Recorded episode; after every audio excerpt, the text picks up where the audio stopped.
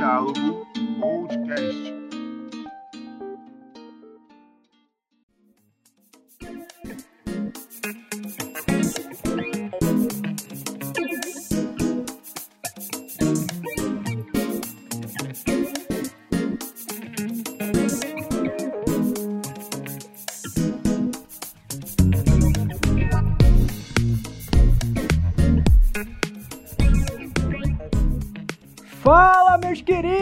Queridos! Bem-vindos a mais um Diálogo Podcast. Estamos de volta! Fala, calado!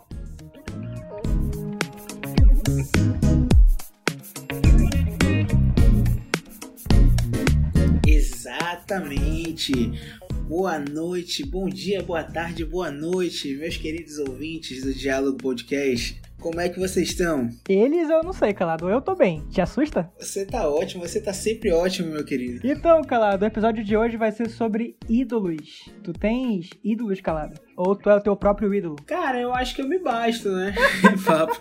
O- Não, na verdade, Roberto, eu tenho. Eu já tive alguns, né? Alguns ídolos na minha vida. Só que eu acho que eu nunca fui aquela pessoa que, que levava muito pra frente essa relação, né? De fã e ídolo. Eu, tipo, por exemplo, uma época da minha vida eu já fui muito fã do Cazuza, já fui muito fã da Cassia Eller. Tipo, tem bandas, eu gosto normalmente, eu sou mais fã assim de, de coisas musicais, né? Tem bandas que eu sou muito fã, Aham. Mas eu acho que eu não tenho nenhuma história, por exemplo, tipo, muito de alguma coisa que eu fiz por algum ídolo, alguma coisa assim, entendeu? Mas tem pessoas que eu admiro bastante. E você? Como é que é aquela frase? Como é que é aquela frase? Meus ídolos morreram de overdose, é isso? Sim, com certeza, ideologia. Biologia? Ideologia. Ah, ideologia! Desculpa. Eu quero uma pra viver. Mas aí, calado, esse programa é o primeiro da nossa Disque segunda temporada, porque a gente fez essa pausinha de duas semanas pra arrumar roteiro, né? Pra arrumar tema pra, pra galera. Pra arrumar casa. E é o primeiro programa com dois convidados. Dois convidados nesse nosso formato de gravação por, pela internet, pela, pela, pelas webs. Então hoje nós temos aqui o, o, o meu queridíssimo, meu, meu amigo Bruno. Bruno, Bruno, que, que eu não conheço ainda, porque pandemia, né? Eu fiz amizade com o Bruno aí na pandemia, eu só o conheço por WhatsApp mesmo, mas ele é muito legal. Ele é muito gente boa pelo zap. É isso aí, já posso entrar? Ainda não, amigo. Uh, foi mal. Relaxou, relaxou. Diga lá, calado. Aí tu apresenta a Karen agora. Também temos nesse episódio a Karen. Famosa Amanda Foods. E que também é minha namorada, né? Nada mais, nada menos que minha namorada. Olha aí, olha aí, né? Claro. Olha o orgulho do rapaz, o, o sorriso no rosto, o sorriso na voz. Muito bom. Olá, Pfizers. Ainda não, cara. Pô, eu quero falar oi. Tá, calma, eu vou terminar agora. Ai, A gente tá preso ainda, Karen. Estamos no cativeiro da Cia ou da Beyoncé. Isso, no cativeiro da, da Beyoncé, isso mesmo. Então vamos pro episódio, calado. Aí eles se apresentam lá, beleza? Exatamente. Eu acho que eu vou usar tudinho.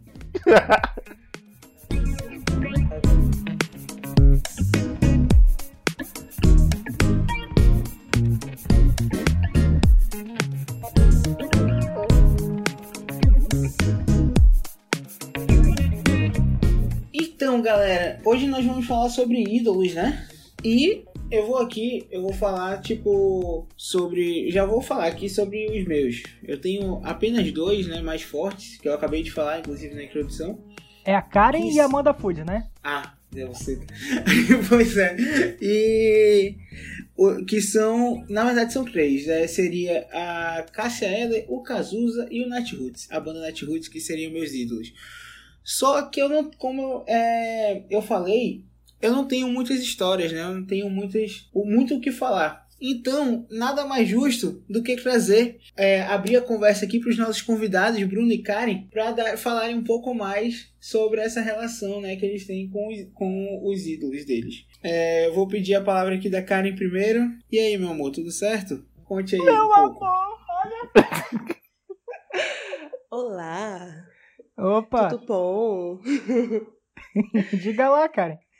Então, vamos falar sobre ídolos. E, cara, hoje em dia, eu acho que ídolo, ídolo, hoje em dia eu não tenho. Mas durante toda a minha infância, juventude, eu sempre fui muito doida por, por uma vibe mais Sandy Júnior. Vocês não têm noção do quão fanática eu era por Sandy Júnior. Aí também teve minha era RBD, que puta merda, eu era muito rebelde. É, tu era muito rebelde. Tu tinha a gravatinha também?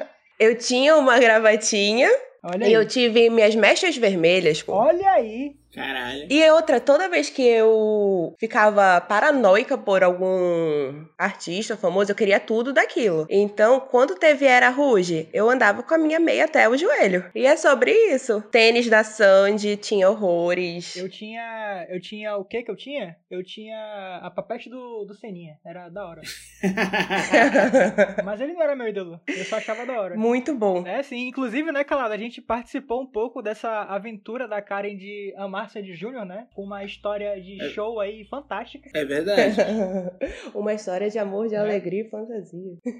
Olha aí. E, e, e tu, Bruno, como é, que, como é que foi pra ti? Como é que foi? O Bruno que é um rapaz vivido. Nossa, olá, gente. Espero que estejam bem. Se não estiverem, também não é problema meu. É... Essa maneira do Roberto chegar e falar, então, o Bruno já é um pouquinho mais velho, foi ótima. Um rapaz um pouco mais vivido. Meu amigo, perdão. É. Tranquilo. Já chegou botando na parede, né, bicho? Nada contra, nada contra. Tenho muito orgulho da, dos meus anos de vida. É...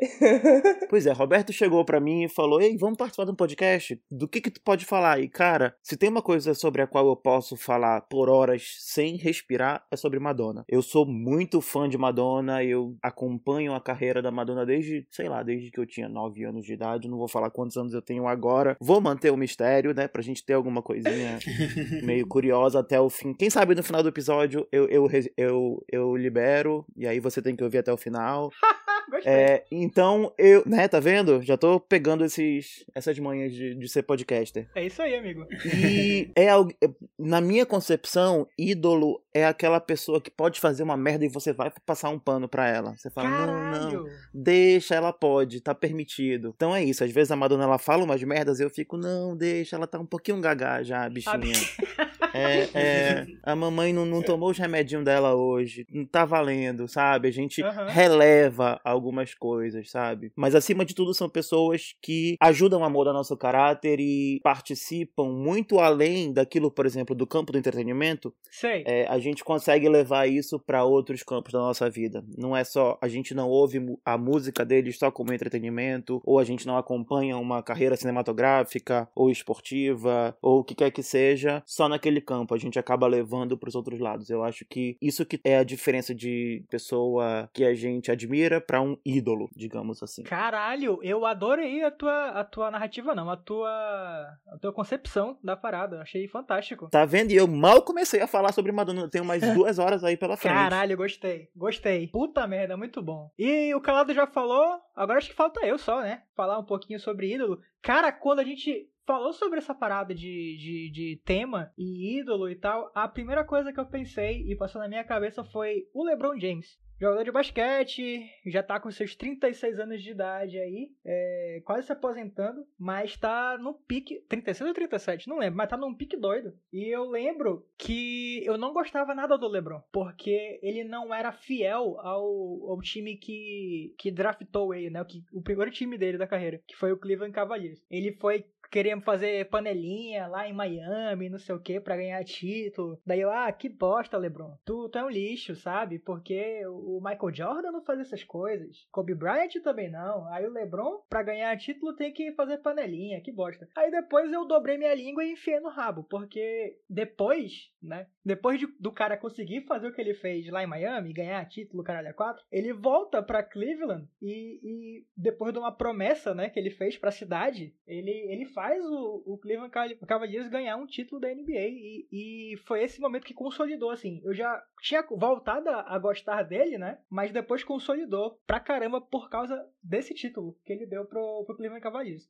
Tá vendo? E- O cara fez uma merda e tu foi lá e passou um paninho pra ele. Eu Isso que é o passei. ídolo. Eu passei. Exatamente. E aí, eu vou aprofundar depois por que, que eu acho ele mais foda ainda. Por que, que eu acho ele mais foda que o Michael Jordan, inclusive. Cara, eu tenho também, tipo, como eu tenho pouca história de ídolo, eu vou logo também já mandar as minhas aqui que são menores. É, eu, quando eu era, tinha, sei lá, acho que uns 9 anos, eu comecei a. Eu acho que na época eu tinha 9 anos, foi a época que o filme do Cazuza ficou. foi ao ar, né? Foi lançado e tal. E Tu aí eu, tinha quantos anos? eu acho que eu tinha uns 9, mano. Uns 9 anos na época do filme do Cazuza, que se eu não me engano era 2003, 2004. E aí, se for 2004 eu tinha 10, se for 2003 eu tinha 9. E aí, o que que eu, o que que eu fiz, né? Tipo, eu assisti, porque tipo na minha casa não me brecavam de assistir as coisas assim, tipo, eu assisti, o filme tinha várias cenas e tal que não eram recomendadas pra criança, mas foda-se. E aí, e eu lembro que eu gostei muito das músicas. E eu não tinha a eu a minha família não não escutava Cazuza. E aí eu comecei a escutar muito, e aí minha irmã gostava também. E eu comecei a escutar muito, muito, muito, só que desde pequeno eu tinha aquela parada de quando eu gostava muito de uma coisa, eu gostava de me aprofundar. Eu não gostava de ficar, tipo, eu não só ouvia as músicas, então eu vi o filme umas 500 vezes. Eu sei as falas decoradas do filme até hoje. Isso é verdade? Caralho, foda. E aí eu peguei, comecei a escutar as músicas, e aí eu tinha, eu comprei o CD do filme. Aí o CD do filme só tinha as músicas pela metade, que é ju- justamente as músicas, a parte que passava no filme. Então eu comecei a dar um jeito de pesquisar, tipo, as músicas inteiras, escutar as músicas inteiras, e aí eu fui, tipo, ver bio- biografia, tipo, pra saber mais da vida dele e saber realmente como é que foi e tal. E isso foi por vários anos, né? Então, tipo, hoje eu até eu entendo bastante de Cazuza. e aí, por causa dessa época aí. E aí, tipo, meio que foi junto, é o Cazuza e a Cassia Eller, porque eu tive a mesma coisa com a Cassia Eller um tempo depois. Quando eu li o livro, eu ganhei o livro da Cassia Eller, da biografia, eu adoro biografias de pessoas, eu acho muito foda. E eu gosto de ler biografias. E aí eu li a biografia da Cassia Eller, e por causa da biografia da Cassia Eller, eu comecei a me aprofundar mais também sobre ela. Então já vi vários documentários Cara, então os teus dois ídolos eles são póstumos, é isso? Exatamente. Os dois, e os dois eu fui ler, a- é, me aprofundar mais depois que eles já tinham morrido há alguns anos. A outro, o outro que eu teria também, mas que é bem menos. Eu acho que é como tu falou, tu, eu acho que tu explicou muito legal, a tua concepção foi bem legal mesmo de ídolo. Então eu acho que depois que tu falou, eu acho que o Nat Roots, né, que seria o Alexandre Carlo, na verdade, não seria meu ídolo. Eu seria uma pessoa que eu tenho admiração. Mas eu não, nunca me aprofundei muito. Me aprofundei um pouco sobre a banda e tal, mas não chegou nem perto do que eu me aprofundei com Cazuza e Cassiela. O nome do cara é Alexandre Nartroots mesmo? Não, Alexandre Carlo. ah, eu pensei que fosse tipo o Lucas Fresno, caralho. Não, Alexandre Carlo. Tá. Pois é. E aí, Ah. tipo, eu lembro é, aquele negócio do passapano. Eu lembro que a minha mãe, pô, ela nunca frescou, né, com eu gostar, tipo, da, da Cassiela do Cazuza e tal. Ela até me apoiava quando eu queria me aprofundar mais e tal. Tipo. Só que ela gostava de encher meu saco falando que a Cassiela morreu de overdose, né? Ela enchia meu saco falando assim, só pra encher meu saco mesmo. E ela falava, tipo, é, vai escutar outra coisa, não sei o que, olha a. Olha a, a influência que ela pode te dar e tal. Só que assim, não era de verdade, era uma coisa realmente só pra, que ela fazia pra encher meu saco. E eu batia o pé e falava, não, porque é, a Cassiela nunca foi dado, né? A morte dela não foi comprovada de overdose. É, a morte dela é infarto. E aí, e eu batia o pé e falava que não, que não tinha sido isso, não sei o que e tal. Eu era uma criança, né, querendo não. E eu bati o pé e até que depois a gente conversou e ela falou, não, eu tô só brincando, vai lá, escuta aí, é isso aí. Ô, bichinho, coitado. Tiago chorou. Eu bati o pé, pô, eu ficava muito pé da vida como é que ela tava falando isso da Cassia Eller, mano. Eu ficava muito estressado.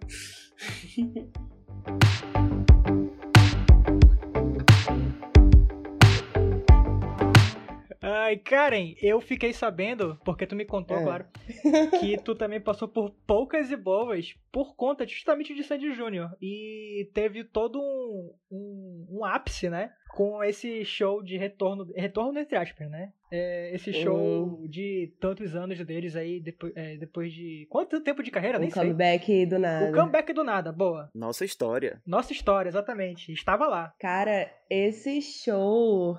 Olha, o Thiago. Inclusive, você tava na fila, né, amigo? Eu tava fudido. Foi um dia inteiro. Vocês dois foram extremamente tudo pra mim nesse dia, porque logo que eu soube que ia ter o, o nosso, a turnê Nossa História, eu comecei a me tremer todinha falando não acredito. Então, eu já tava, eu vou pra esse show, não importa o que aconteça, pode estar caindo o mundo, eu vou estar nesse show. E aí, quando liberou a data da venda dos ingressos, eu entrei em pânico porque eu tava trabalhando e eu não tinha como faltar meu emprego.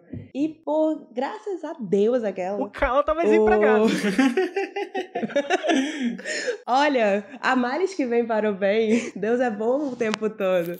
Cara, o pior que foi, tipo assim, duas semanas que eu passei desempregado foi justamente a semana do, da compra de ingresso. Tinha que acontecer.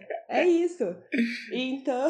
É sobre isso. E aí, é, várias pessoas estavam falando que estavam indo desde a madrugada pra fila do ingresso e eu tava, Thiago, vai cedo. Thiago, vai cedo. E nisso, eu desde cedo perguntando, acorda, vai pra, pra fila, por favor. Por, justamente pra ter a chance de comprar esse ingresso, porque em todas as cidades estavam esgotando muito rápido. Então, o bichinho chegou na fila 8 horas da manhã e saiu às 18. É, 18. E tava chovendo ainda. Nossa, isso é uma prova de amor, hein? Isso não é um ingresso, não, isso é uma prova de amor.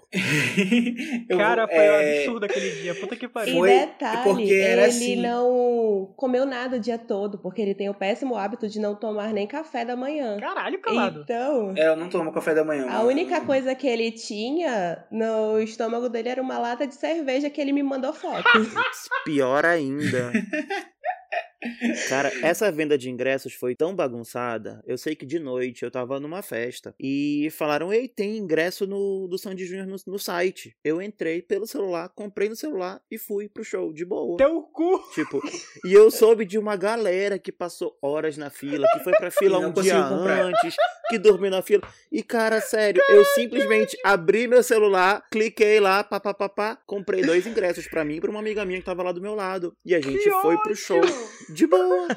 Desculpa, gente. Olha, mas vocês vão ter histórias pra contar. Eu vou te falar da galera que tava lá. Eu e o Calado chegamos cedo naquela porra daquela fila. Aí a promessa era: vai abrir 11 horas. Eram mais 8. Porra, sucesso. A gente tá aqui na biqueira já. Vai, né? Só dar um negócio ali, sucesso. Daí começou a enrolação. Não, vai abrir meio-dia. E nisso já tinha gente que realmente tava madrugando lá e tava há muito mais tempo que a gente. Lembrando que a gente, tipo, chegou cedo, mas a gente tava longe, inclusive, das grades, né? Que, tipo, a fila era formada por grades, e apesar da gente ter chegado 8 horas da manhã, a gente não tava nem perto das grades, pô. É, É, a assim, gente- a tava gente perto, mas não tava. Era tipo isso. Nossa, só sei que eu tava muito nervosa nesse dia. E outro detalhe é que tava todo. Tava essa fila todinha que o Roberto tá falando, e tava tendo reportagem, né? Tava tendo reportagem. do.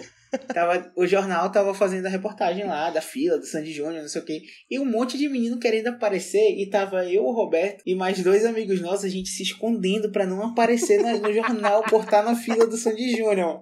E aí eu lembro que passava o, o cara da filmagem, a gente virava a cara e botava a mão na cara, assim, tipo.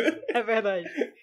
Daí começou esse papo de que ia abrir meio-dia, aí chegou meio-dia, não, vai abrir duas horas, porque os ingressos estão vindo ainda, porque o, o, o dono da agência lá, que foi contratada para vender as paradas, não tinha chegado com os ingressos ainda, e Aham. nisso tava se formando a fila do preferencial, né? E aí começou a encher, de velho lá, pô, um monte de velhinho. Aí a gente olha esses velhos, e a gente pensa, bom, vai comprar pro, pro neto, né? Sei lá, coisa do tipo. Só que eram os velhos cambistas, pô. Daí quando Um final... de safado. Bando Ah. de safado. Daí, quando finalmente abriu, que foi lá pras 3 horas, eu acho, se eu não me engano, é, a gente.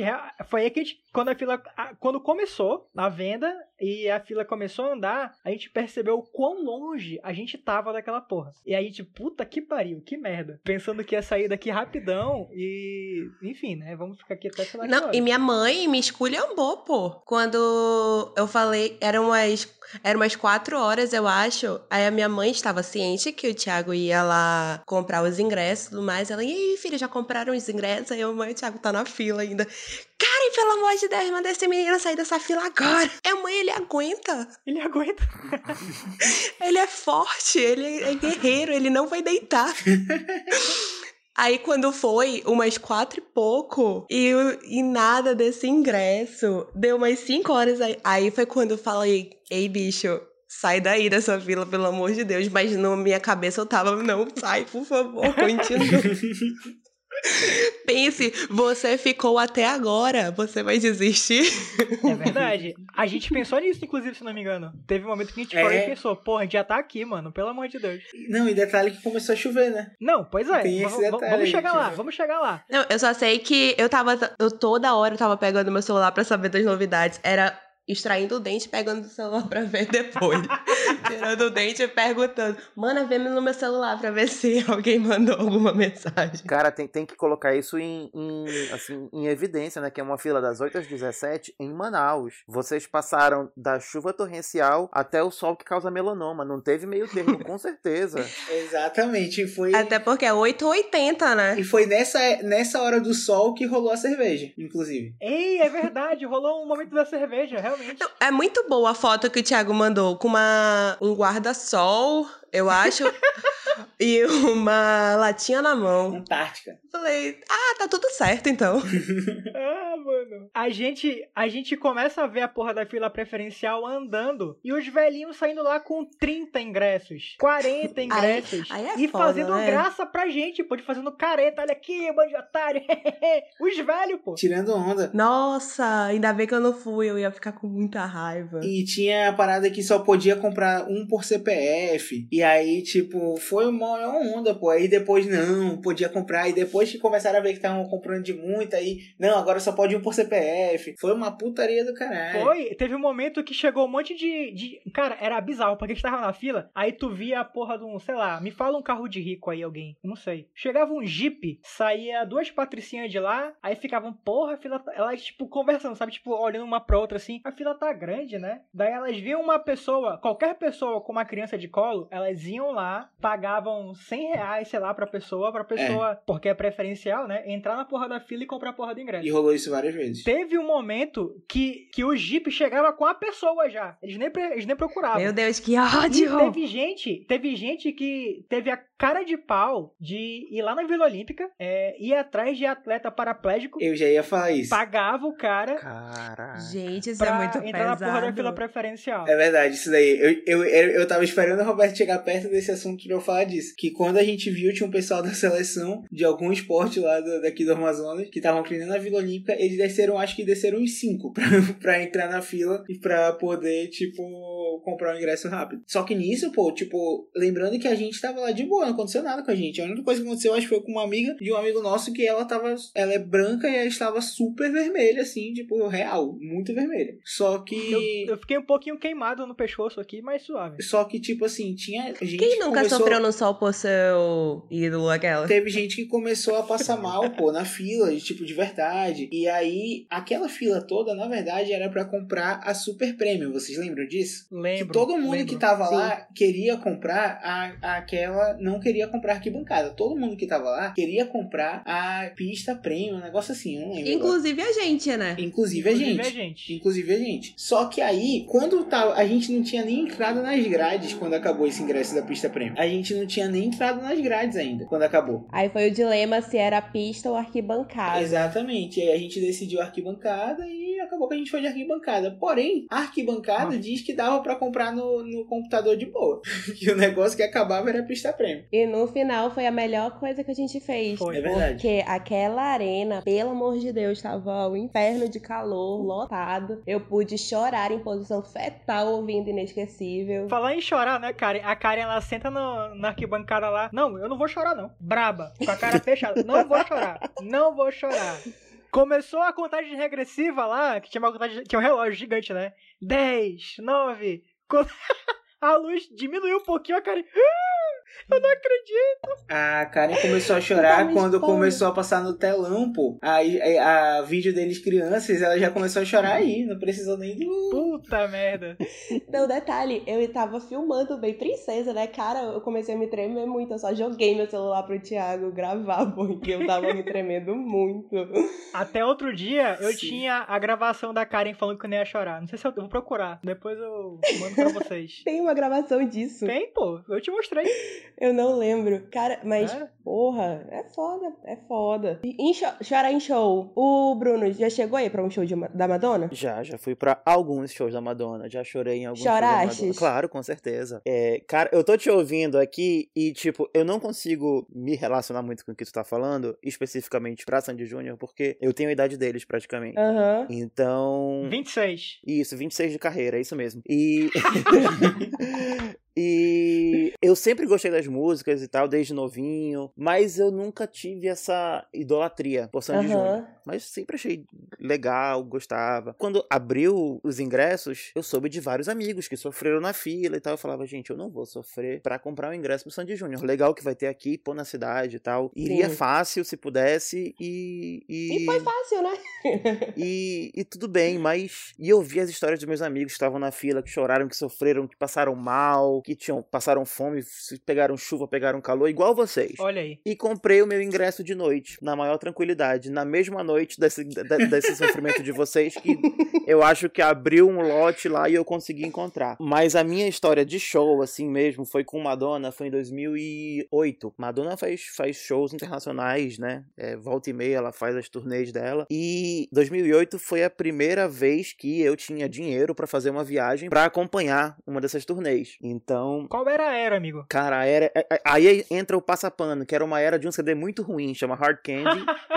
e o nome do show era Sticky and Sweet. Mas o show foi maravilhoso, o show foi incrível. É, o, o, o catálogo mais do que compensa. É, e ela fez esse- um- o- a turnê que depois veio pro Brasil. Mas enfim, eu fiz tudo, montei tudo, parti Londres, fui pra Europa meio que recém-formado, juntei todos os dinheiros assim do- dos, dos meus primeiros meses de trabalho. Depois eu tive que, que me virar pra, com as finanças. Fui pra Londres, assisti a véia, ass- assisti, fiquei cara a cara com a véia, mas também cheguei cedo lá, fiz todo o negócio, tirei um dia da viagem só pro show, era tipo, vamos chegar, fui com os amigos, vamos chegar às 5 horas da manhã, 6 horas da manhã, pra ficar na fila pra pegar a grade. Deu certo, a gente pegou grade, e tem uma coisa que a gente aqui no Brasil não tem essa experiência, que é a experiência do show tranquilo. Cara, show lá fora é um negócio que, tipo, tá, você chegou, você vai ficar aqui, ninguém vai te empurrar. Ninguém vai vai vai pegar o seu lugar, ninguém vai tentar furar a sua fila. Se, se tem uma pessoa na sua frente, beleza, encontra uma maneira de, de assistir melhor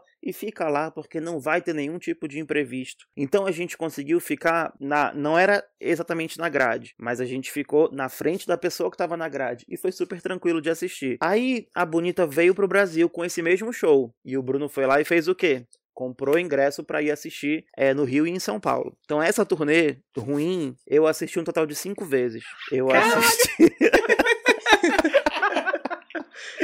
E todos os shows foram perfeitos. Foram. Cada, cada show foi uma experiência diferente. Eu assisti em Londres, eu assisti os dois do Rio e teve três em São Paulo. Desses três eu assisti dois também. Eu só não assisti o último show de São Paulo. E, E qual foi o melhor pra ti? o melhor foi o segundo de São Paulo, porque esse eu consegui grade. Olha. E foi perfeito. Olha, perfeito. Ela olhou pra mim, ela jogou beijo pra mim. Eu juro que foi pra mim. Tu Foi sentiu assim, essa conexão, foi, foi né? ali pra, pra, pra minha periferia, pro meu local e tal. Mas eu juro que foi pra mim, então é isso que importa. Eu já ia sair falando do show, falando que eu era amiga dela. eu, já, eu já tava versado no show, eu já sabia tudo o que acontecia, era tudo coreografado, então eu já sabia que ela ia pra lá, depois ela vinha pra cá. Aí teve uma, tinha uma hora que iam uns ciganos lá cantarem e ela ficava sentada. Aí eu virei pro pessoal que tava ao nosso redor, eu tinha só um amigo nesse show de São Paulo, que é um amigo que mora em São Paulo. Aí eu falei, ei, ela vai sentar bem aqui. Aí o pessoal que tava ao redor, sério, sério, eu falei, sério, vai subir aqueles três ciganos, eles vão tocar e ela vai sentar aqui e vai fingir que tá virando, virando bebida. Ela sentou na nossa cara. Bicho, foi nessa Puta hora. merda. A gente gritou que nem um doido e ela jogou beijinho, deu tchauzinho e ficou, ei, assiste eles, agora o show é deles. E a gente não parava de gritar pra ela. Bicho, aquilo ali pra mim Caralho, valeu ela, tudo. a Madonna te deu um sermão, mano. Foi praticamente isso. É minha mãe, né, pô? Ela pode. Ela tá liberada. Pois é. Então, Bruno, é, tu, me, tu me falou também que tinha alguns hot topics sobre Madonna, né? E eu justamente achei da hora tu participar desse programa de ídolos e despejar teu conhecimento sobre, né, esse ser de luz. É, porque porque talvez muita gente não, não saiba da importância da Madonna pra, pra cultura pop, né, cara? Então, se, se você estiver disposto a ficar meia hora falando direto. Cara, vamos lá. Então, como eu tinha falado lá no começo, o, o que a gente vê de importante do ídolo é aquilo que vai além daquele trabalho principal. Eu comecei a escutar Madonna novinho, tinha 9 anos e tal. É, tocava na rádio, achava legal, ouvia. Aí eu lembro que saiu o filme de Evita. Eu tinha. Aí que eu vou denunciar a minha idade. Eu tinha 10 anos de idade. E eu assisti, fui assistir Evita, empurrei alguns familiares, primo, irmão, coitados, passaram duas horas assistindo aquele filme e só eu gostei. E foi aí que eu percebi que eu também, além de Madonna, também gostava de musical. E Olha aí.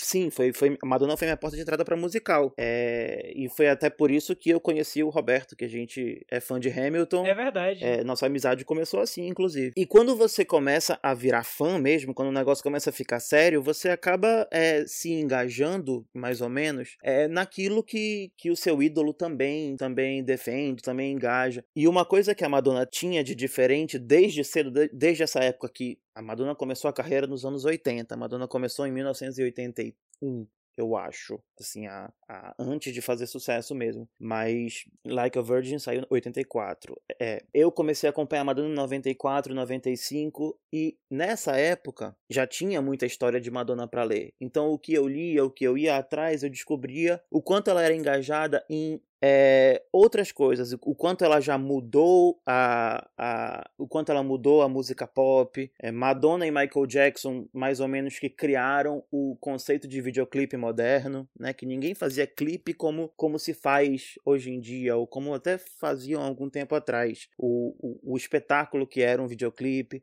fora do campo de trabalho, Madonna sempre foi muito engajada em ativismo social, causa LGBT, Madonna foi uma das pioneiras a, em a falar sobre a pauta da HIV. São muitas coisas que você fica lendo e, e, e você acaba se impressionando, você acaba. É aí daí que vem, eu acho, a, a, a diferença do, do ídolo. Que você, você começa a se importar com coisas além daquele trabalho principal que ela faz. Tipo, a Madonna tem alguns CDs, algumas músicas que são icônicas, com certeza, mas o status de ícone da Madonna vai muito além disso. E isso todo todo fã vai vai vai concordar comigo. Não é a gente não é fissurado em Madonna só por, pela música que ela faz. OK, ela ela modificou muito da música pop, muito de como se faz música pop. Ela andou para que pudessem correr. É, exatamente. Hoje em dia, todo mundo copia alguém que copiou a Madonna. É isso que Caralho. acontece. Já tá na É, é. terceira geração de cópia. É. né?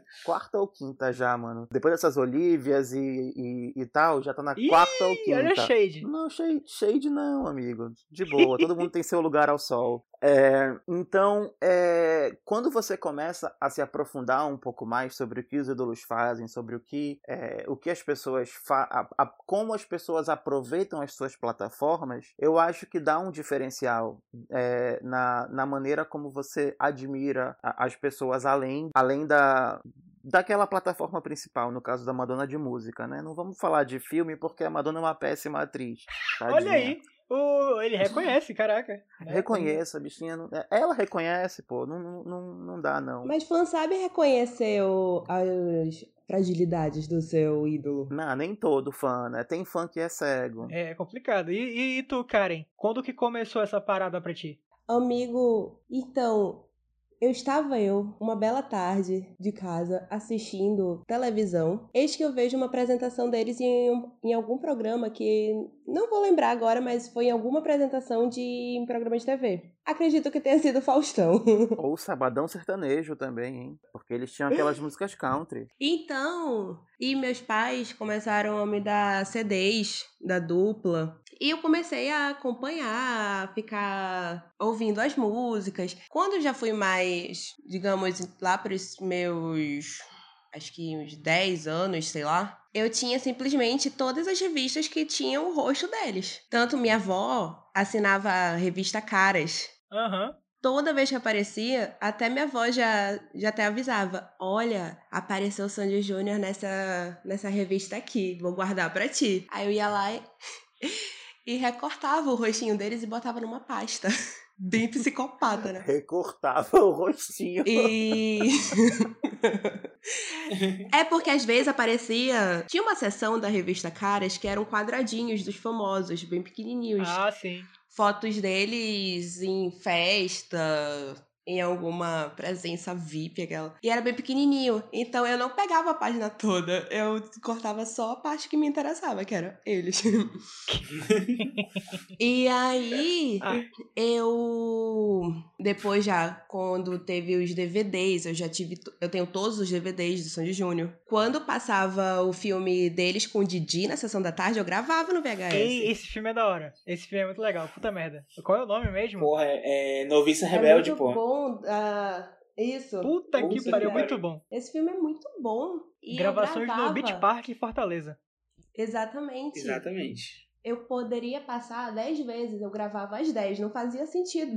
Não Não faz fazia sentido sentido. Mas eu gravava. E era a emoção de estar lá apertando pra gravar e pausava pra fazer o mais perfeito possível pra não ter a propaganda. Ah, olha aí, ó. Grande editora. E o filme Aquária é bom? Olha, Qual é a tua, tua opinião de, de fã do filme Aquária? eu vou defender a Aquária nesse Ah, exato não. Porque ele reconhece. é, né? Fã reconhece quando não é bom, tá vendo? Eu reconheço que é um filme ruim. Mas a mensagem que ele passa Olha aí. é muito importante. Terra, planeta, água. Pô, mas uma mensagem, você pode tirar a mensagem de uma poesia. Não, não precisa ter um filme inteiro, sabe? A cara é o Estrela Guia. Estrela Guia foi a novela, né? Foi a Olha, novela. eu acho que Estrela Guia. Porra, sério? Inclusive, eu não sabia que o Júnior participa... participava também de Estrela Guia. Eu descobri outro dia. Sim. A real é que eu acho, eu, eu acho que só foi, só deu bom pra eles a questão de atuar só no, na série mesmo, porque filme e novela. Ah, teve a série, cara. A série é maravilhosa. Cara, a série era um saco, todo domingo de manhã. Amigo, a série era muito boa. Cara, eu era muito velho pra isso, desculpa.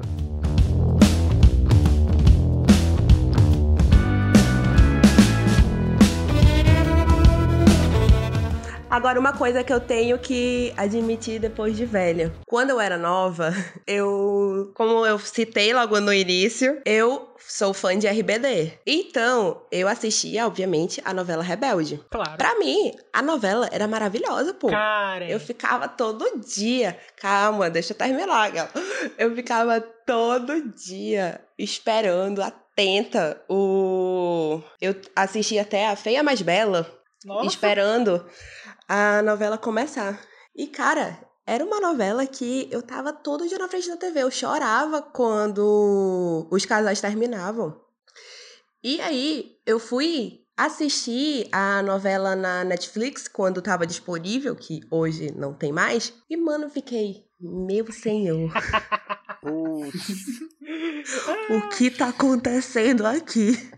É muito ruim quando quebra a imagem da infância, né? Eu tive isso É. com Cavaleiros do Zodíaco, demais. Caralho, Bruno, é muito ruim. Eu Cavaleiros fui do ver. Cavaleiros do Zodíaco depois de velho. Que negócio ruim que era. Como que eu É aguentava horroroso. assistir aquilo? Olha, preciso falar que Cavaleiros do Zodíaco realmente nunca foi bom. Não, Cavaleiro do Zodíaco ele só vale a pena depois que tu, depois que tu termina. Aí tu fala, pô, legal, mas eu não preciso ver Ei, de novo. fala mal, fala mal de Cavaleiros do Zodíaco, a gente vai ser julgado, hein? Mas eu tô com vocês, eu também acho ruim. Não, mano, mas a pessoa que jogar vai estar errada. Não é possível.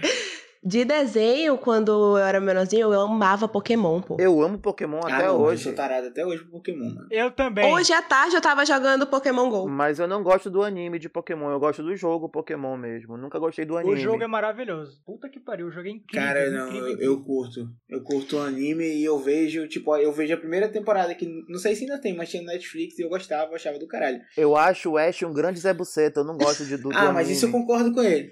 É difícil de gostar. Quando, quando protagonista é um grande Zé Buceta. Eu já, já, já tive Cavaleiros do Zodíaco, eu não suportava o Seiya. É um então, é, o, o anime de Pokémon não, não dá, não. Não, não Ah, desce. mano, mas é. Protagonista de, sho- de Shonen é horrível mesmo, Deus o livre. Verdade. Banda insuportável. Ai, mas Pokémon era tudo. Eu tinha Poké Agenda. Caralho, que foda. Te roubaram. Ai, a história da minha Poké Agenda é tão triste. Por favor. A minha tia me deu de aniversário. Eu tava lá bem garota reconhecendo os pokémons, que na verdade não fazia nada disso. Era uma grande calculadora. E quando você digitava o número do Pokémon, aí ele aparecia na telinha. E aí, nossa, eu me sentia com a minha Poké Agenda. Então, na escola, um amigo meu me pediu emprestada a minha Poké Agenda. Aí eu, lesona, emprestei, né? Aí ele acabou emprestando pra uma outra menina e essa menina nunca devolveu. Caralho. Aí isso era horrível. Isso era horrível. E eu sei quem é essa menina até hoje. Olha, vamos cobrar aqui no podcast, ei, fulana. Você tá devendo a Poké Agenda da cara. Ei, você que pegou uma Poké Agenda, Você sabe quem você é. me devolva. Você sabe que eu tô falando com você. É, é isso. Cara, mas eu fiquei muito triste, porque, porra, a minha Poké Agenda era. Foi. Tudo na época era muito cara. E tudo era muito caro. Ainda mais coisas que estavam. No... Aliás, até hoje, né? Coisas que estão no hype sempre tem um valor acima. E, mano, porra, minha Poké Agenda. Cara, inclusive a carne tá muito no hype, né? A carne? É, tá muito no hype, que tá cara pra caralho. É, tá cara pra caralho a carne. O patinho é 86 pau. Meu Deus. Mas eu vou, eu vou pegar esse gancho da Karen aqui, porque é, quando eu estava crescendo, e hoje em dia, eu posso dizer talvez que eu vou dar uma roubada aqui, tá no conceito, porque o podcast é meu. Meu podcast, minhas regras. Exato. O Nintendo 64 era um ídolo pra mim, né? Foi o Sim. primeiro e único videogame que eu tive de console mesmo, depois só computador. O Nintendo 64 é o da fitinha. É, É o da fitinha, É. Super Mario e tudo mais. Isso. Super Mario 64, do Nintendo 64. 64, É. 64. É aquele controle que eram três. Tipo, ele não era, ele não era um quadradinho, ele eram três arcos, vamos dizer assim. Parecia um negócio de diabo, esqueci o nome. Ah, então não era esse que eu tinha. Três dentes, o, o controle tem três dentes. É, um tridente, parecia um tridente. É. Isso. Daí, nessa época, eu tinha um- jogo muito foda que era Donkey Kong 64. Eu já até comentei sobre esse jogo no episódio com o Marcos Triboso. Aí eu amo Donkey Kong. Né? Muito legal, cara. Daí eu lembro que tava na escola, né? Um colégio monocromático aí que eu conheci o Calado, inclusive. É, tinha um moleque lá que ele, ele era filho de um colega de trabalho do meu pai. Daí ele, pô, eu tenho Scooby-Doo. Me empresta o teu Donkey Kong que eu te empresto meu Scooby-Doo. Aí eu, pô, legal. Também gosto de Scooby-Doo. Vamos, vamos trocar aqui rapidinho. Péssima E escolha. aí, o- acontece que o jogo do, do Scooby-Doo era uma bosta. Era horrível. E o Donkey Kong 64 era fantástico. E a fita era amarela. Amigo, o Donkey Kong do 64 é mais ou menos também, né? Era legal porque o controle tem formato de banana. Tu tinha esse controle que era o formato de Não banana? tinha o controle de formato de banana, caralho. Pois é, o Donkey Kong 64 saiu uma edição que os dentinhos eram, eram bananas. Ah, caralho, que vacilo, perdi essa, essa parada. Mas guardo com, com muita, muito amor, né, a memória. E daí acontece que esse vagabundo, ele, ele sumiu com a minha fita. Quando eu quis pegar de volta, ele, ah, não, não sei, cadê? E Joel, se você estiver vendo esse programa, seu vagabundo, eu quero a minha fita. Palhaço. Eu amo que botou o nome na Eu roda. botei. Pô, vagabundo demais, Inclusive, moleque. eu tenho, eu tenho o Nintendo 64 até hoje, eu acho que ele funciona ainda. Porra, calado. incrível, Bora uma jogatina. A gente já jogou uma vez, tu lembra? Não, a gente nunca jogou. Casa do Gustavo, pô. Na casa do Gustavo a gente jogou uma vez o meu Nintendo 64. Mas, pois é. Tá falando, eu vou acreditar. Olha, mas um local que tu pode relembrar esses jogos tem uma hamburgueria aqui que tem um console lá com vários jogos antigos, então. Olha aí, ó, vamos entrar em contato com uma publi. Ei, é legal. É aquela na cachoeirinha? Não, é ali na Jacira. Na Jacira Reis, é legal. Ah, na cachoeirinha também tem um, tem um, um lugar que é meio assim. Não vou citar o nome que eles não estão me pagando, galera. Mas ó, se você quiser, também posso te passar os emuladores aí, amigo. Ah, é, o Bruno, porra. O Bruno, porra, ele é. Puta merda. Não, eu não faço nada, senão vou mandar a polícia na minha casa. Não faço nada. não, não endosso nada. Eu tava falando um dia desses pro. Aliás, o Roberto foi me falar quando que ele foi assistir Cruella. Tu baixou, né, amigo? Não, não, que é isso. A gente pagou pra assistir, que é isso. 80 reais no Disney Play. Tu acha que eu vou gravar a minha voz falando que eu baixei um negócio ilegalmente pra colocar na internet? Não, a gente pagou. Eu só tô falando Eu só tô falando porque o Roberto já assumiu esse, esse lado dele aqui no podcast em algum episódio. Foi o, o episódio com o Marcos também, Marcos Tribuzzi. Pode ver lá que. Aí eu fiquei. Mano, o Ei. Roberto ele é muito de pirataria, bicho. Ei, mas eu vou falar uma coisa, mudando um pouco de assunto, né? Tipo, do nosso coisa principal. Mas, gente, assistam Cruella. Puta que pariu, que filme. Porra, que Cruella é muito legal. Que filme. Caralho, que Adorei. filme bom, mano. Virou minha ídola, aí. Voltamos ao assunto. E eu já adoro a Emma Stone também, cara, porque puta que pariu. Eu acho ela muito foda como Depois como desse atriz. filme da, da Cruella, essa nova versão da Cruella, eu estou passando meu pano pra Cruella. É, a gente começou a... é, o filme foi feito pra gente passar um paninho pra Cruella, né? Sim. Porque Vamos a Cruella era a vilã mais filha da puta do, do, do É universo verdade. Disney. Eu não queria nem assistir, porque eu não gostava da Cruella. Tipo, Porque a ideia dela era matar cachorrinhos. Cara, Sim, pelo amor de eu Deus. contei isso pra vocês, inclusive, pra Karen e pro Bruno, em grupos separados, né? Que eu, não, eu nunca tinha pensado ah, na Cruella querer fazer isso com a minha cabeça de adulto, uma cabeça, sabe, que funciona, não com uma cabeça de criança que Aham. Ah, agora tô ali no maternal, vou ver o filme. Ela é a, a do mal que quer fazer um casaco de cachorro. Eu nunca tinha parado pra pensar depois, sabe? E eu, caralho, a minha cabeça deu uma tiltada, assim. Eu fiquei, cara, que filha da puta, Não, ela se queria tu pegar tirar. o desenho, mano, se tu pegar o filme, o desenho mesmo, aquele que a gente assistiu em 90 e pouco, mano, é pesado se tu parar pra pensar. Ela ligado. tinha uma fábrica de pele, porra. Sim, velho. Tenebroso. E aí hoje vem a Disney e pá, te faz adorar a Cruella. Não, começaram com a Malévola, né? Com esse negócio de, pô, pera lá. Ela tem esses problemas aí, mas ela é de boa, pô. É só uma fase, é só uma fase, foi só um momento. Ai, eu sempre gostei da Malévola. Todo mundo tem seu breakdown. Eu queria falar do, da, da Cruella, tipo, do filme mesmo. É, fora o, a história, né, que ficou legal e tal. Mas, gente, o que que é a trilha sonora desse filme? Porra, é maravilhoso. Perfeita. É maravilhoso. Perfeita. Puta que o pariu, É. mano. Não tem um defeito. O- os, os vestidos, Trilha porra. sonora, figurino. O, os figu, o figurino, puta merda, meu irmão. As composições, as composições dela.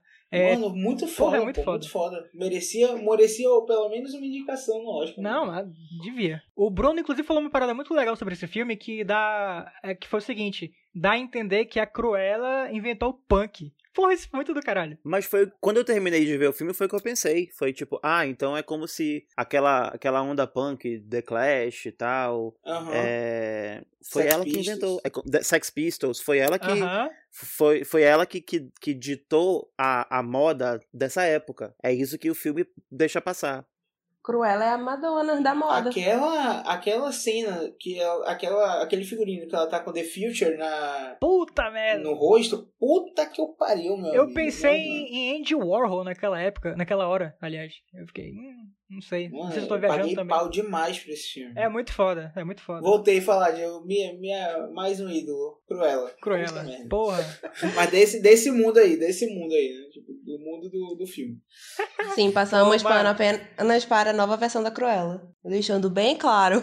É fantástico o final lá. Puta que pariu. Gente, vá ver esse filme, é muito foda. Assistam, só assistam. Não, a cena pós-crédito, eu fui só a cena do. aquele meme do Bob Esponja com arco-íris. Fiquei, Ah, meu Deus! Meu Deus! Diz que eu lagrimei, tu bota fé. Eu fiquei, caralho, Eu, olha só. eu boto fé, amigo. Eu choro por tudo, então eu, eu acredito. Sério, eu choro por tudo. Eu li... Hoje, antes eu era uma pessoa muito fria, aquela. Antes Agora- eu sofria. Antes sofria, agora sofria. É exatamente isso. Mas hoje eu choro por tudo. Então, eu acredito.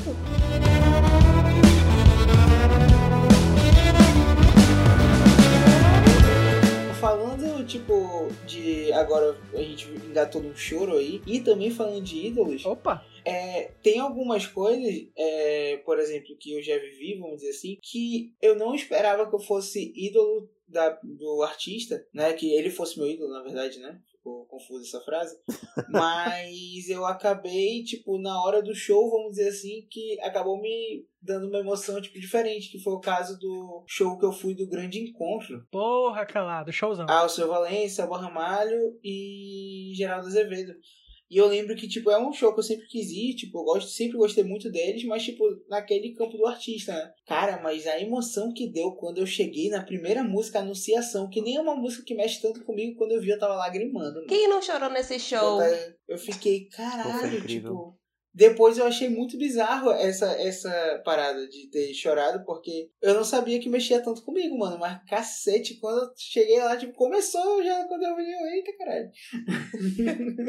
Ah, esse show foi O perfeito. Calado tem um pezinho lá, lá no Recife, daí ele fica, fica Um balançado. pezinho não, né? Ele nasceu no Recife, né? Não, não, não, não, sou daqui de Manaus. Nasceu sim, nasceu. Não, não minta, não minta. Nasceu lá. Não, eu sou de. Manaus, sou de Manaus, mas tenho, eu tenho os dois pés lá, mano. Não é só um pezinho, não, mas. Vou Nasci aqui dedurar. Thiago. Thiago chora até no carnaval. É verdade. Chora no carnaval, né, amigo? Porra, tu vê um. Choro, Eu choro. acho que é uma questão de ser ídolo também, porque segundo o dicionário que eu vi aqui, o lance de ídolo seria um. Podia ser até um, um rolê divino, sabe? Uma coisa imaterial. Então acho que o carnaval se encaixa pra ti nesse A contexto. parada de chorar no carnaval é, não é em qualquer, ah, tô num bloco, na putaria, eu vou chorar. Não. É que. A putaria, em. Reci- o que o que, o, o que acontece é o seguinte: tem alguns blocos lá, que são blocos mais tradicionais, onde eles cantam frevo, tipo frevo mesmo. E tem músicas mais antigas e tal. E algumas dessas músicas mexem comigo. Então, nesses blocos, que normalmente é, é- tem um bloco em especial, que é o da Pitombeira, que quando eu tô. Normalmente eu choro. Quando eu vejo, eu tô chorando. Cantando Olha aí. música, chorando e É tomando tão cerveja. bonitinho. E a putaria do caralho. né? Ô, Eita. coisa boa, saudade. Ah, vacina, velho. Na vacina tá vindo. Tu vens, tu vens. Mas, pois é. é inclusive, é, é muito. É esse negócio, que essa definição que você deu de ídolo aí é engraçado. Cara, mas é uma parada também que a gente vê é, em Deuses Americanos, por exemplo. Não sei se vocês são familiarizados com o livro ou com a série. Deuses Americanos, não, que não é. conheço, não, Não. conheço. Cara, não- assim, resumindo muito, é uma batalha entre deuses novos e deuses antigos. Sendo que os deuses novos são coisas tipo a mídia, é, internet, mídia social, sabe? Coisa do tipo. Então, não necessariamente você precisa orar para aquela coisa, mas, por exemplo, no momento eu tô com um celular na minha mão e eu tô com uma TV aqui como meu monitor, sabe? Então, nesse momento eu não necessariamente estou orando para essa coisa, mas eu tô idolatrando essas coisas, sabe? Então elas vão ganhando forças. E esses deuses, no contexto dessa série e no livro, ganham força com idolatria, né? Uhum. Então deu essa associada também com, com o que o carnaval pode funcionar pra ti, sabe? E, enfim, foi basicamente Ou isso. tu pode ler de novo pra mim o teu conceito de ídolo, por favor, mano? Então, o meu conceito de ídolo, na verdade, é do Google mesmo.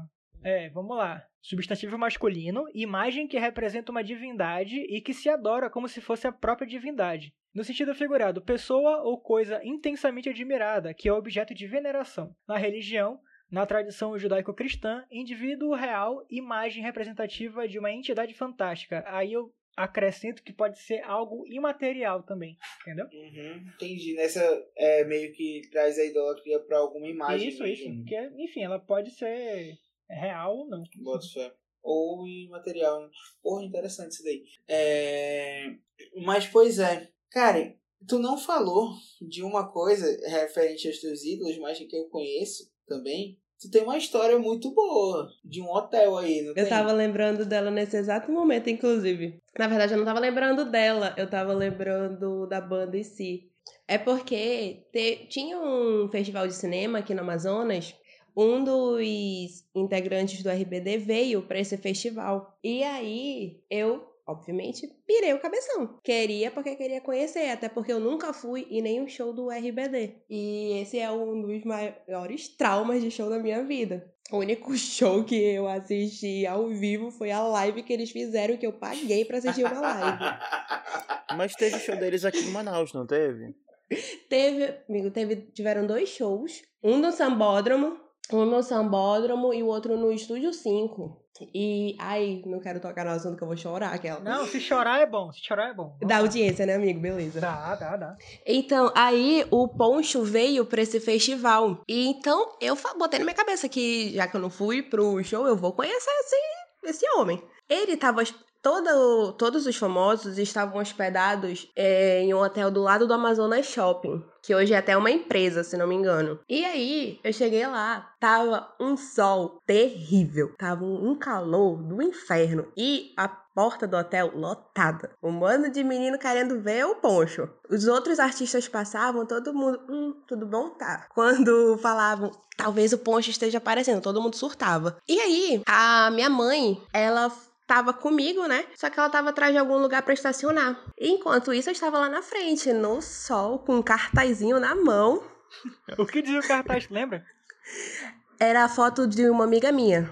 Porque ela estava. Era o nome dela e a foto, ou a foto, se não me engano. Porque ela tinha acabado de fazer uma cirurgia e ela não poderia ir lá. Caraca! Aí eu fui lá com o nome de Thaís. Olha! Aí, sim, da Thaís. Aí, beleza. Eu lá, torrando, a mamãe surge. A mamãe simplesmente passa por todo mundo e entra no hotel. Falando no, no celular. E eu, égua, é minha mãe. Aí a mamãe já lá dentro do hotel falando no celular com não sei quem, não sei o quem. Aí ela vem até a frente e fala: Não, tá, eu vou pegar essa daqui. Aí ela falou: Tu vem cá. Aí ela apontou pra mim e eu entrei, né? Mano! Aí eu, aí eu entrei no hotel. Aí ela. Aí eu tive ele sofrendo. Aqui dentro tá mais fresquinho. Bora esperar aqui dentro. Isso é a cara. Aí, amigo, simplesmente a gente entrou no hotel. A segurança do hotel aparentemente não é tão boa, porque eu fui até a área da piscina pra ver se eu encontrava esse menino. E nada de encontrar o poncho. Até que do nada eh, o elevador se abriu, aí ele surgiu. Meu Deus, cara. E eu comecei a me tremer muito, me tremer muito. Tirei uma foto com o nome da Thaís de cabeça pra baixo.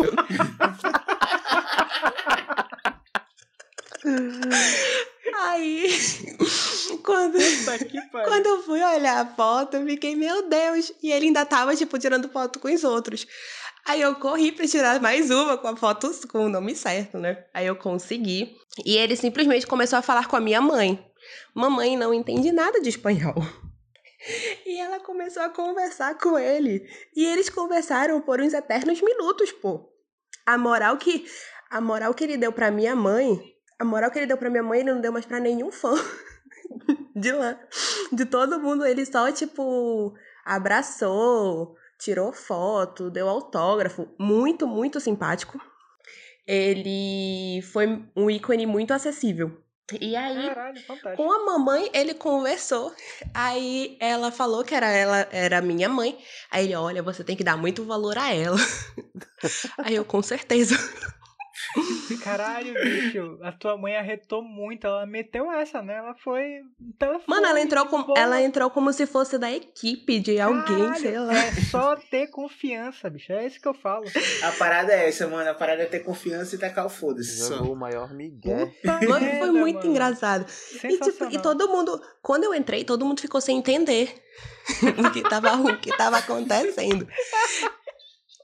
E aí eu já tava marcada, né? Por conta disso. Teve uma promoção no Twitter que a melhor frase ganhava um kit do festival e mais um CD com fotos do Poncho e o Hum. autógrafo dele. Olha aí. E eu mandei uma frase e eu ganhei. Hum. Aí, umas pessoas que estavam no hotel que viram que foi eu que ganhei falaram: Isso é roubo, é carta marcada, essa menina tava no hotel. Ela é da família da equipe dele. Olha, picuinha na fanbase. Foi Eu podre. não sabia Eu- que essa eu- história era tão boa. Eu fui muito odiada pelos fãs daqui por alguns por algum tempo. Mas aí foi sobre isso. Mas ai, perfeito. Eu faria tudo de novo, inclusive pagaria de novo a live que eu tanto joguei. Eu falei, eu não vou ser palha, eu não vou ser palhaça de pagar uma live, pelo amor de Deus. Dia da venda. Corta Eu lá. a Karen dividindo a continha. Pô, cada um pega aqui. Sim, a galera veio aqui pra casa. Aí É, mano, eu chorei para um cacete. Eu falei, tá vendo? Foi Deus que, que fez eu nunca ter ido pra um show do, do RBD, porque eu não ia aguentar, não. É, não foi tu que teve um show, acho que foi de Sandy Júnior, né? Que foi cancelado e acabou sendo na. Na. Na, Foi. na falecida. Academia de tênis. Academia de tênis. Amigo, eu tava o auge da burguesia nesse dia. Eu Eita. ganhei o ingresso da área VIP pra ir pro show. E nisso eu tava no hospital com o papai que tinha quebrado o pé. Aí, o bichinho, não, vai pro show, não pode perder essa oportunidade. Aí, beleza. Eu fui, tudo mais, mamãe me deixou lá pra ir com, com a galera que eu fui, né? Chegou lá, bem garota, bem na grade. Começou a chover muito, chover muito. Aí a Sandy e o Júnior entraram, a Sandy com guarda-chuva rosa, só pra falar que não ia ter o show. Não tinha como acontecer o show por conta dos equipamentos, por conta da segurança de todo mundo. E aí é, adiou pra semana seguinte e aí já foi pra academia de tênis. E lá já não tinha mais VIP, não tinha arquibancada, não tinha pista, era tudo uma coisa só. Eu que tava lá na frente no O samba. comunismo venceu. É sobre isso. Aham. Aí eu que no sambódromo estava lá de cara com ela, na academia de tênis, fiquei lá no escafundó. E a minha tia grávida, Meu inclusive Deus. da minha prima, foi comigo. A Bia, ela saiu falando: ai, amassaram a cabeça da minha filha. que absurdo. céu. Acho que amassaram a cabeça da minha filha. Ah, ei, mas vamos. Eu falei que ia aprofundar o papo, né? Vocês sabem como é que funciona a indústria de idols lá na Coreia e no Japão também? Cara, eu tenho muito medo dessas coisas de K-pop. Amigo, eu não sei. Seria a mesma, é, digamos que, formação daquela banda. É... BTS? Ah, esqueci que é um. Não, não seria a BTS, é a Blackpink. É o Blackpink, Blackpink sim, exatamente. Nossa, é bizarro, é bizarro, é bizarro. É bizarro o rolê, é bizarro. Tem um documentário na Netflix sobre isso, inclusive. Ah, é? Qual é o nome? Blackpink. O nome... ok. É sobre a banda, aí mostra a formação e é muito bizarro, gente. É muito bizarro. Caras, eu vou ler pra vocês aqui uma matéria da Rolling Stones, oh, desculpa, da BBC, é, explicando como é que funciona a parada dos idols. E vocês estão ligados que a gente tava.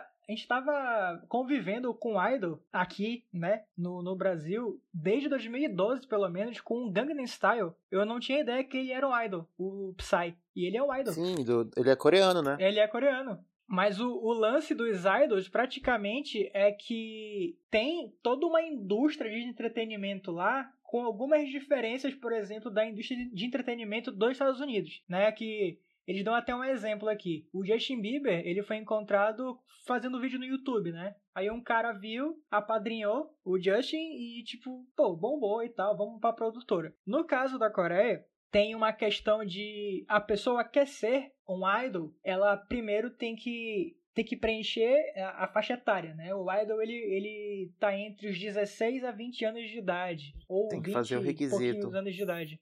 É um pré-requisito, exatamente A partir de que idade? a partir de 16 pra cima. Mas aí tem toda uma questão de que a indústria ela cria institutos, né, pelo país lá e tal, e a pessoa vai pagando pra ser um idol, sabe? É a profissão que move uma economia fodida lá dentro. Então tem gente que, que paga desde criancinha assim pra, pra agência produzir a pessoa, né? E nessa questão de produção, ela aprende a cantar, aprende a atuar, aprende várias línguas e o processo mínimo, né, até a, até a banda, né, caso seja uma banda, aparecer em público é de 10 anos. Então, eles começam super novos, vão amadurecendo, vão aprendendo um monte de coisa e depois de 10 anos eles podem aparecer pro público, né? E aí tem algumas regras. Os caras não podem namorar, ninguém pode namorar, ah, tem que ter uma vida super regrada, super fechada, inclusive. Sim. O documentário do Blackpink fala sobre isso. Pois é, é pesadíssimo, né? É como se fosse uma uma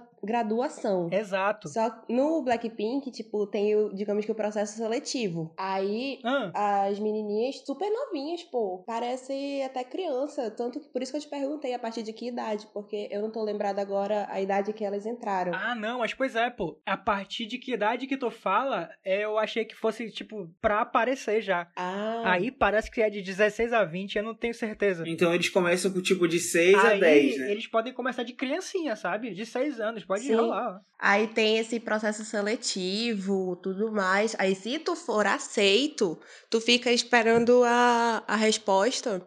Por sabe Deus quanto tempo, aí do nada chega tipo a carta de Hogwarts pra ti. É tipo isso, né? E aí tu entras. Mas se tu entrar lá no.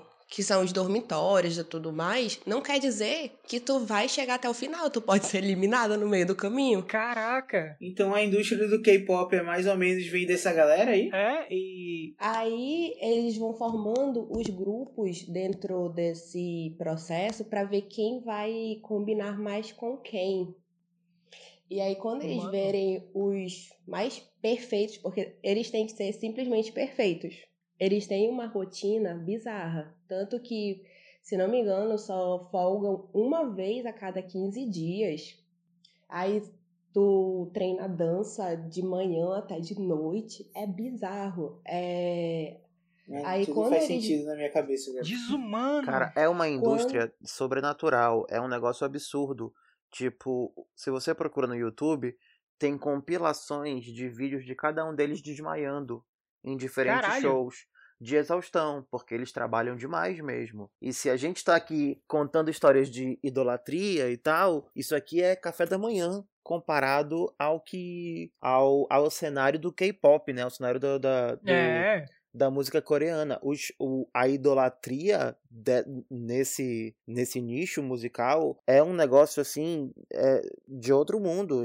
Eles sabem tudo da vida do ídolo, sabem todas as coreografias e, e, e as brigas, a rivalidade entre as, entre as fanbases é, é um negócio assim que de outro nível. É um- É um negócio que, que, que vai pro mundo real e, e tem história de, de ídolos que já se mataram por conta disso. É, um, é, é uma, uma história bem pesada. É um negócio assim que dá, dá, dá um pé atrás quando você começa a ler sobre. Eu nunca entrei, nunca, nunca me interessei muito por esse negócio do K-pop, mas já li algumas coisas sobre e é bem complicado. Eu confesso que pra mim é novidade isso daí. Eu não sabia, eu só sabia, tipo, que. exi- Eu não te contei, não. Não, eu sabia que existia o K-pop, eu sei do K-pop e tal. Eu sei que, tipo, tem muito fã, eu sei que. Eu sabia da idolatria com a galera, mas eu não sabia que era uma fábrica de, de ídolos, vamos dizer assim. É, cara. E já tem mais de 20 anos, assim, tranquilo. Eu fui assistir esse documentário porque me, me contaram como era formada a banda e eu fiquei, meu Deus, eu não acredito nisso não. Aí quando eu fui assistir, tanto que uma das integrantes do Blackpink, mano,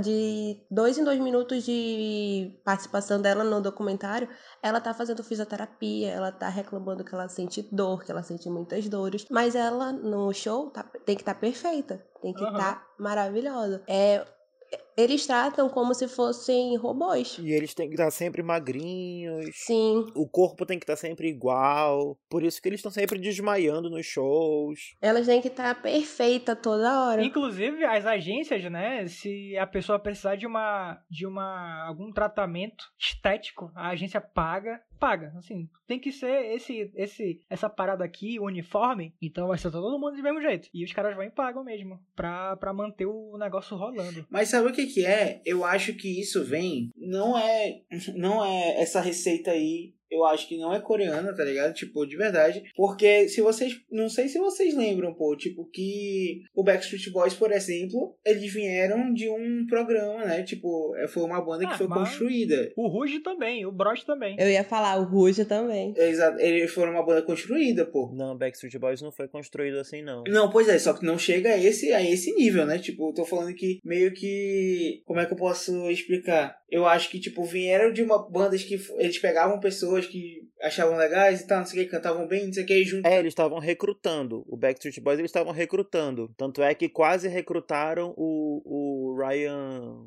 Não sei se é o Gosling ou o Reynolds. Ele ia ser um Caraca. Backstreet Boy e depois ele não foi mais. Caraca, É. meu Deus, eu não tinha ideia. Não, desculpa, ele ia ser um N-Sync. Ele ia ser um N-Sync e depois ele não foi Eu tô mais. chocada com essa informação. É, porque o, o Ryan Gosling, ele era do Mickey Mouse Club, junto com a Britney, a Christina e o E Justin. Puta Isso. merda, muito bom. Aí o Justin saiu e a mãe do, do Justin era meio que quem cuidava de todo mundo ali. Tinha essa história. Aí eles foram lá pra, pra Flórida e é, iam montar a banda. A, o, o NSYNC tinha uma ideia de montar a banda porque a gravadora fala: Não, a gente tá querendo uma, uma banda de cinco garotos, bonitinhos e tal. Daí eles vão juntando, vão recrutando, né? Não é uma coisa orgânica, é uma coisa recrutada. Uhum. Aí ele, o Ryan Gosling quase foi recrutado pra ser do NSYNC, mas não foi. De última Caralho. hora ele mudou de ideia, parece. Fantástico, fantástico. Pois é.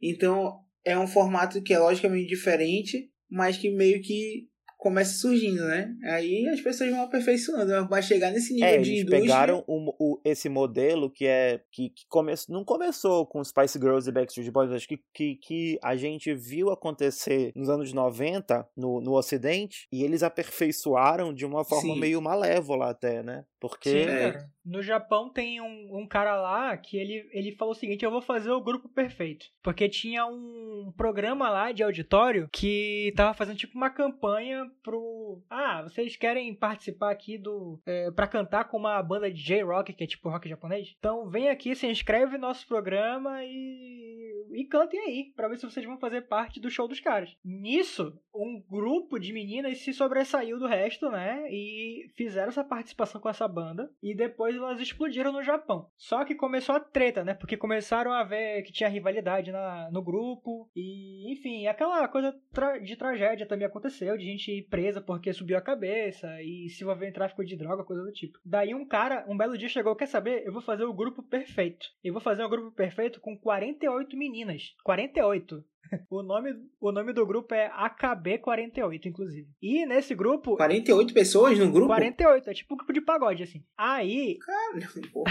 é, aí ele falou, pô, vou fazer essa parada funcionar. Aí ele pegou esse mesmo molde da, da Coreia. Todo mundo tem que ser felizinho, tem que seguir esses moldes aqui. As 48 meninas têm que ser virgens, ninguém pode brigar com ninguém. E tudo isso sob contrato. Duvido que não tinha uma puxada de cabelo. Ah, mas é que tá, porque ele eram, já que eram 48, né? Ele separava as 48 em grupos, às vezes de grupos de quatro, grupo de cinco, às vezes alternava um de grupo pro outro, e ele fez um teatro para essas meninas se apresentarem. Então, as 48 meninas tinham um, uma como é que é aquela luz? Tinha um holofote, né, em algum momento em cima delas. Mas enfim, acabou em tragédia também porque uma dessas meninas, elas não podiam namorar, né? E uma dessas meninas começou a namorar com um cara. E aí, os otakus, que são pessoas que são aficionadas em alguma coisa, assim, demais, são pessoas viciadas. Se não me engano, literalmente, é, ser viciado em algo. Ficaram loucos, né? Tipo, cara, ela não pode namorar, que absurdo! E perseguiram a menina, o caralho a quatro. Essa menina teve que raspar a cabeça. Meu Deus. É, ela teve que raspar a cabeça e pedir desculpas um vídeo lá pra fanbase. Foi pesado. Meu Deus. Nossa, mano. Um absurdo. Mano. Aí, só voltando rapidinho no assunto Blackpink, eu achei aqui. Uma das meninas, ela foi contratada pela empresa, no caso, com 12 anos. 12 ou 13, em uma Olha. competição de dança na Tailândia. Inclusive, ela é a única fora da Coreia que entrou. E ela estudou no colégio por 5 anos até virar a Blackpink. Então foram cinco anos treinando. é, treinava dança, canto durante 14 horas por dia. Misericórdia, bicho. 14 horas cantando. Aí elas eram testadas e recebiam notas todo mês. Aí as que não conseguiam a nota mínima, era voltava pra casa. Agora imagina, pô, tu com teus 14 anos de idade, tu tá lá perdendo um- uma etapa fodida da tua vida, é, perdendo a tua infância, querendo ou não, sua juventude. Aí do nada tu é mandado embora. É, é uma loteria isso daqui. Mano, é bizarro e é, é foda. Eu também tava vendo sobre o Now, Now United, que é uma. que eu não conhecia, eu não conheço na verdade, tipo, eu sei que é um grupo musical, mas eu não conhecia, nunca nem tinha ouvido falar. Quando eu viajei pra São Paulo no passado, a gente começou a ver muita, não sei se tu lembra, é, bebê, que a gente viu muito Muitas estampas. camisa, Muitas estampas. E a gente ficava, esse- o que é isso? O que é Que isso? É uma é nova essa? A gente ordem não sabia mundial. o que era. A gente não sabia o que que era, pô. E a gente via em vários locais e, tipo, criança passando com capa de celular, capa de celular pra vender, é, um monte de camisa pra vender desses caras. Gente, mano, quem era? Eu fui procurar. E, tipo, Não, a gente foi Diz- perguntar de uma pessoa, de um uma vendedora. Sim, é, e aí ela falou que era um grupo, um grupo musical. Só que aí eu fui procurar depois, quando eu cheguei aqui, e eu vi que meio que era um grupo musical que foi criado meio que pra bater com o K-pop. É aquele grupo cosmopolita que tem gente do mundo inteiro, né? Exatamente. Aí eu tava vendo aqui, foi criado um reality pra poder selecionar as pessoas, né? Só que e aí tem gente do mundo inteiro, pô, são 14 pessoas, inclusive eu acho que tem um brasileiro, Tem a Anne. Tem, tem uma brasileira. É, tá aqui, Anne Gabriele, Brasil. E são 14 pessoas do mundo todo. E eles estão desde 2017, né, com o grupo. Caraca, eu pensei que isso fosse coisa de, de igreja, ó. Não, pô. Eu juro. É toda É estética. muita onda, né, Bi? Eu tô, tô chocado, porque eu, nu- eu nunca fui muito atrás de saber dessas coisas e eu tô chocado como as pessoas são muito Não, é fantástico. Mano, dinheiro, coisa do né? K-pop é muito doido, porque, como eu já falei, né? Eles ficam lá sendo maturados, né? Praticamente. Daí quando Sim. eles, eles saem, pô, cada um sabe falar uma língua, sabe? Tem um que é arqueiro, outro é motoqueiro. Os caras, eles, viram tipo um super-heróis, velho. E eles cantam e eles são bonitos. Porra. é, é um negócio de doido. É fantástico e desumano. Sabia que eu nunca tinha escutado falar de Blackpink? Eu já tinha escutado falar Ah, de BTS, mas, mas eu quando nunca tinha você- de... Quando você ouvir, amigo, você nunca mais vai desouvir. How you like that? Mentira! É essa música? Eu não sabia que era essa música, gente. Chocado. Eu também não sabia. Eu achava que nunca tinha ouvido BTS até, até saber que o que eu tava ouvindo na rádio era BTS. Aquela. tá, tá, tá. Essa também. Eu pensei que fosse Maroon 5 com, sei lá, alguém.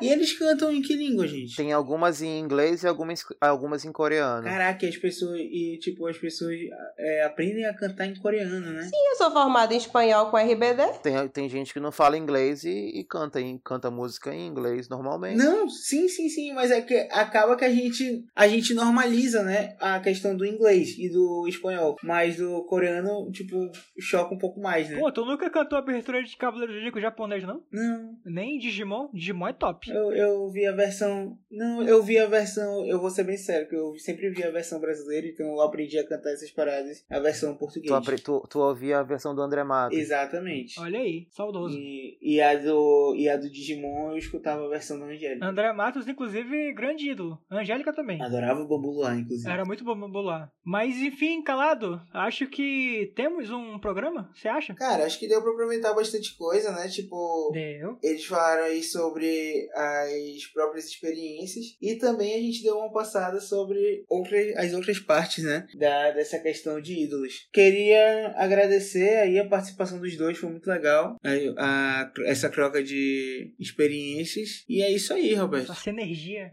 É isso aí, mami. Uau. Põe essa pra gelar. A carne na Tá brasa. aí, mami. Carne na brasa. Eu adoro esse vídeo. Puta merda. Beijinhos científicos.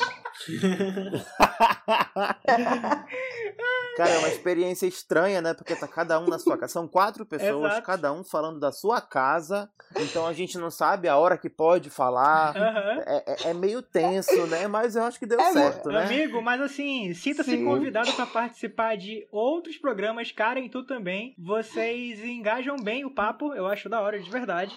Obrigada, amiga. Era meu sonho participar do diálogo. Minha Legal. querida, porra, que honra. Porra. Amigo, fique à vontade pra me convidar pra outros programas. Eu adoro falar. Amigo, com certeza.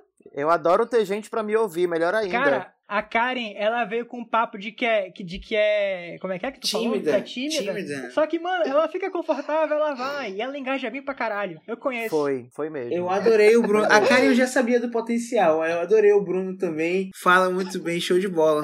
Sim. Eu sou calada com quem eu acabei de conhecer, então aí eu tava meio. Hum, mas aí, glória a Deus. Deu tudo certo. Mas aí, quando eu fui com a cara do Bruno, sem nem ver a cara, Cara, do Bruno. eu adoro o Bruno. Então, eu é nunca sobre vi isso. O Bruno na vida, eu adoro o Bruno. Tá vendo como é? Então é isso, todo mundo adora o Bruno. Não, gente, não vai nessa, não. Vamos, vamos na parcimônia, então. Na parcimônia. É, a gente gostou do Bruno quando a gente gostou do Bruno quando ele falou Pfizer. Faz. Sim. Pfizer. Quando ele fez o pé mudo. O P mudo. Quando, quando eu expliquei que o, a graça disso era o P mudo. Era, ele, falaram pra ele, ei, é, mas tu sabe que Pfizer é com um P mudo, né? Então é P, Pfizer. Ai, galera, então é isso aí, mami. Agradeço a, a audiência de vocês. É, fiquem à vontade também para seguir o Diálogo Podcast no Instagram, diálogo.podcast. Karen, eu sei que tu tem algumas redes aí, hein? Me conta. Ah, eu tenho o famigerado Manda Foods. Grande. Arroba Manda Foods, underline AM. Eu odeio esse underline, mas enfim, é sobre isso. Eu ainda vou hackear a menina, a dona do. ou o dono do Manda, arroba Manda Foods. Caraca, que canalha. Ai, não posta nada. E o Instagram não me dá esse perfil. Enfim. Eu tenho o meu de dentista, né? Que a gente também é dentista nas horas vagas. Arroba doutora Karen Abecassis. E é isso. Bruno, tu é low profile? Cara, é, é- sigam aí o Diálogo Podcast em todas as redes sociais. É, sigam meus amigos, Roberto, Thiago, meu recém-amigo de hoje. E é isso. E sigam suas aí. vidas. É. Mas não me sigam não, que eu não sei pra onde eu tô indo. Então, com essa mensagem, essa mensagem positiva, a gente encerra esse programa. Uma palavra de sabedoria. Gente, só pra não esquecer, assistam os nossos é, episódios, né? Tipo, dá uma maratonada. Maratone o Diálogo Podcast. Siga as nossas redes sociais, nosso Instagram, é diálogo.podcast. Temos o episódios muito legais. Você que gosta de assistir podcast, é, ouvir podcast no carro, ou então durante o trabalho, que eu já escutei que tem gente que gosta. Isso aí, aproveita, fala pro amigo, fala pra mãe, manda todo mundo assistir, ouvir, que alguém vai ouvir, e aí é mais uma visualização pra gente. É isso aí. Então é isso aí.